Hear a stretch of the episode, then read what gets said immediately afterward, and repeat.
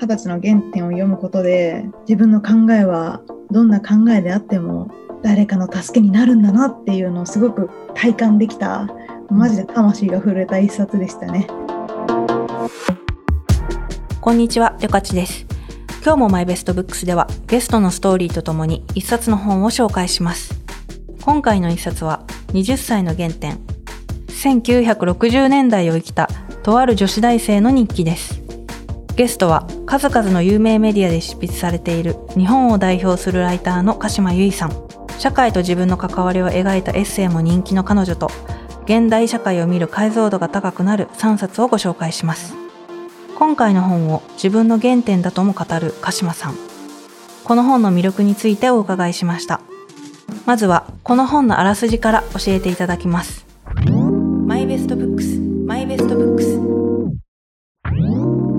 イベストブックス。こ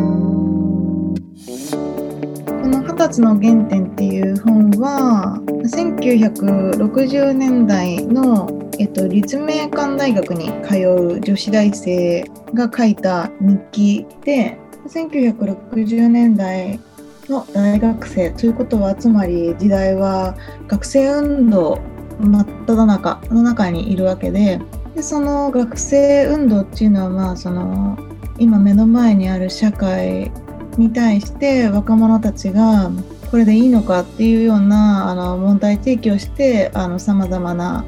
こうストを起こしたりとかあの反抗していくというようなあの社会情勢の中で筆者もその学生運動とその目指す社会に関して自分も考えているつもりだし考えたいんだけれどもなんだろう目の前のつまらない男とかに翻弄されたりしてかこんなに社会の理想とか考えてるけど私はすごく強く一人で生きていきたいし社会も良くしていきたいって思ってるけれどもどうして孤独が癒されないんだろうみたいなことをずっとつらつら書いているというようなあの本の内容です。この日記は最後書いた高野さんという女子大生はこの日記を書いた後に、えっと、自殺をしてしまっていてだからまあ実質遺書みたいな文章なんですよね。それがまた面白くて惹かれる。何度も読むし何度も活気移しました。模写しました。この本を開けばまず圧倒されるのは美しい文章だと思います。二十歳とは思えない。大人びた視点から描かれる一節一節に引き込まれざるを得ません。でもすごい綺麗な文章で本当に。スイスで読める。その最初の成人の日に書いた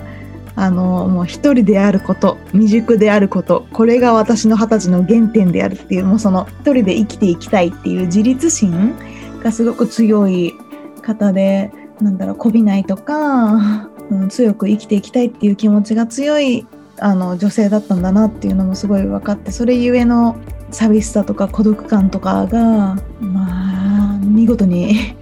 書かれてますね。あそうだなって思ったのは世間を知るという言葉の中にはその体制に順応してぬくぬくと生きていくという意味が一面だがある。幼いバカだ世間知らずだ。私はよくこういうしかし悦子よ。何も卑下することはないのだ。自分を大切にせよ。お前は不器用だが物事に真面目に真剣に取り組むというようなところとか確かに世間知るっていうことはまあぬくぬくと生きててなんかそういうぬくぬくと生きてる風な人たちのこともめっちゃバカにしてる節があるんですよ 私今でも。なんかそういうこととかを書いているなんかそんなこと言っていいんだ。まあ彼女は今日記だから自分のために書いてるからきっと誰かに言ってるとかはないけれどもうん私は鳴らされる人間ではなく想像する人間になりたいってなんかこう一文とかってなかなか自分一人じゃ導き出せない言葉であまりに明快に書かれてたので非常にびっくりしましたね。うん、こうなりたかった私もって思った。この本の中で美しい文章で描かれているものの多くは希望ではありません。しかし、その悲しさやさらけ出して書かれたあまりにも露骨な感情は当時のゆいさんの気持ちを楽にしたと言います。そう綺麗事じゃないこと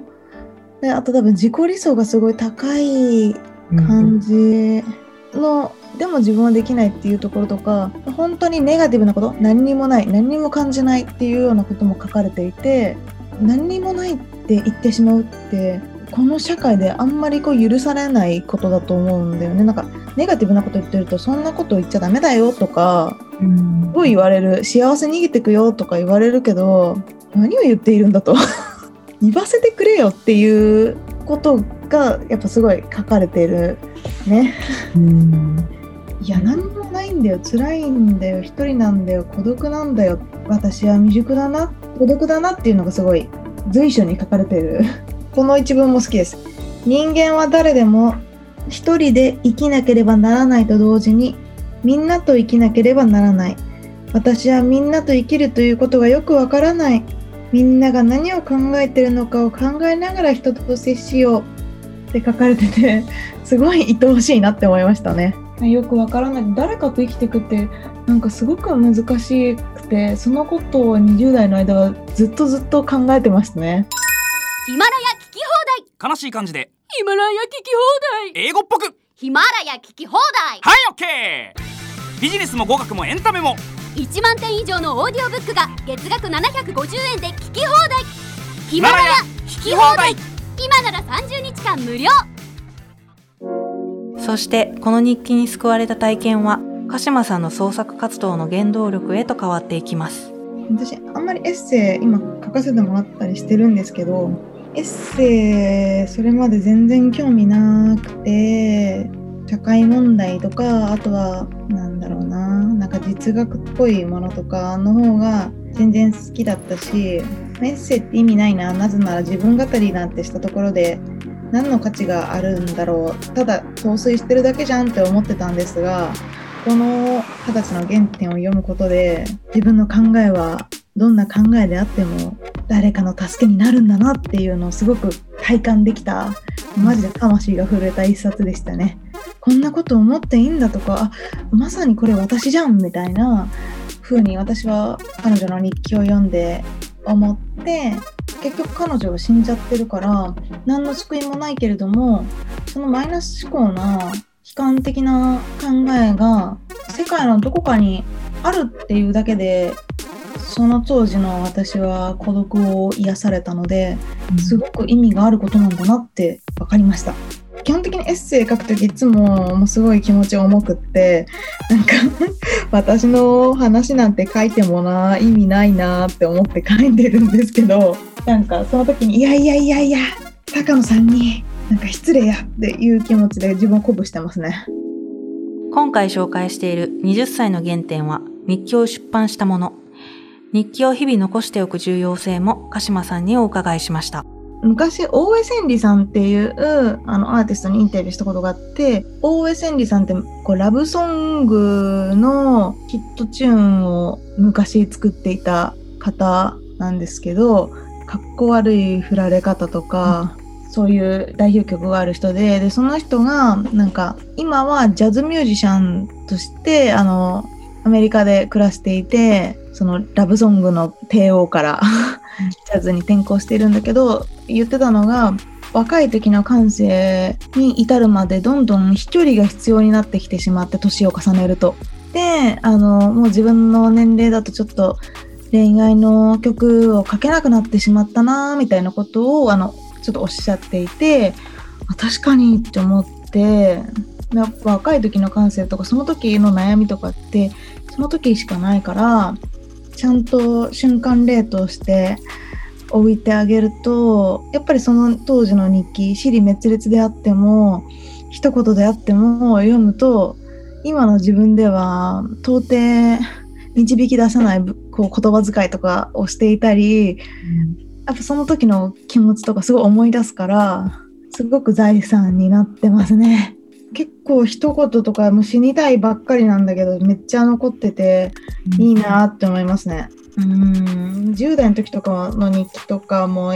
たまに読み返したりするけどマジでちっちゃい子で悩んでるしマジでちっちゃい子で死にてえなって言ってて超面白いんだけど その時の自分に向けて多分エッセイ書いてます。少女の私に向けてずっとエッセイ書いてる。現在様々なメディアでエッセイも書かれている鹿島さん。そこには昔の自分に届けたいことというポリシーがあるといいます。このポリシーには、この本から得られた実体験も深く関連していました。かたくなで、孤独で、マイナス思考で、どこにも居場所がないって、世の中をうがった目で見ていて、死にたいなって思ってる私はかなり厳しい目を持ってるんですよ。うん若かりし自分はエッセイ読まなかったのもエッセイ書くって人ってすごいもう選ばれた人だから人気者じゃんみたいな満たされてんじゃんみたいな、うん、っていうすごくシャットアウトする気持ちがすごく強くてまあでもそういう一人ぼっちな自分がその時読みたかったもの、うん、でそのなんだろうな。その二十歳の原点を読んだ時にあのこれだって思ったんだよね。そのなんだろう一人のたった一人ぼっちの私に唯一寄り添ってくれた文章っていうか別に彼女はその私に寄り添うなんて全然思ってないけれどもうーんなんか誰も分かってくれない私の気持ちを唯一代弁してくれたのがこの二十歳の原点。だったから私もその少女の私が当時読んでいたら心が軽くなってたのになっていうようなものをずっと作ってます。なんかだから、だといいんですけどね、なんかこう思っていいんだとか、こんなこと思っていいんだっていうふうに思ってもらえたらなって思ってます。なんか、うん、自分のその二十歳の原点読んだ原体験のように。最後に、この本を読む人におすすめポイントをお伺いしました。自分のことを分かってくれる人なんて誰もいないんだろうなとか、うん、どうして真面目に生きてるのに報われないんだろうとかそういうモヤモヤした孤独を癒してくれるネガティブな子供たちがたくさん書かれています。みんなポジティブでいようよとかネガティブなことを否定しがちだけれどもその気持ちがきっと誰かを救うかもしれないからなんかツイッターでこうネガティブなことつぶやくとよくないよとか言うけどうるせえなっていう感じなので 全然書いて OK なんか誹謗中傷とかさすがに良くないって思うけどその自分が辛いっていう感情は実は発信するとそれを見た人はなんだろう必ずしも不快な気持ちにはならないので、うん、自信を持ってネガティブでいてください。今回は数々の有名メディアで執筆されている日本を代表するライターの鹿島由衣さんをお迎えして20歳の原点をご紹介しました。マイベストブックスはヒマラヤで先行配信をしています。番組をぜひフォローして最新のエピソードを聞いてくださいね。お相手はよかちでした。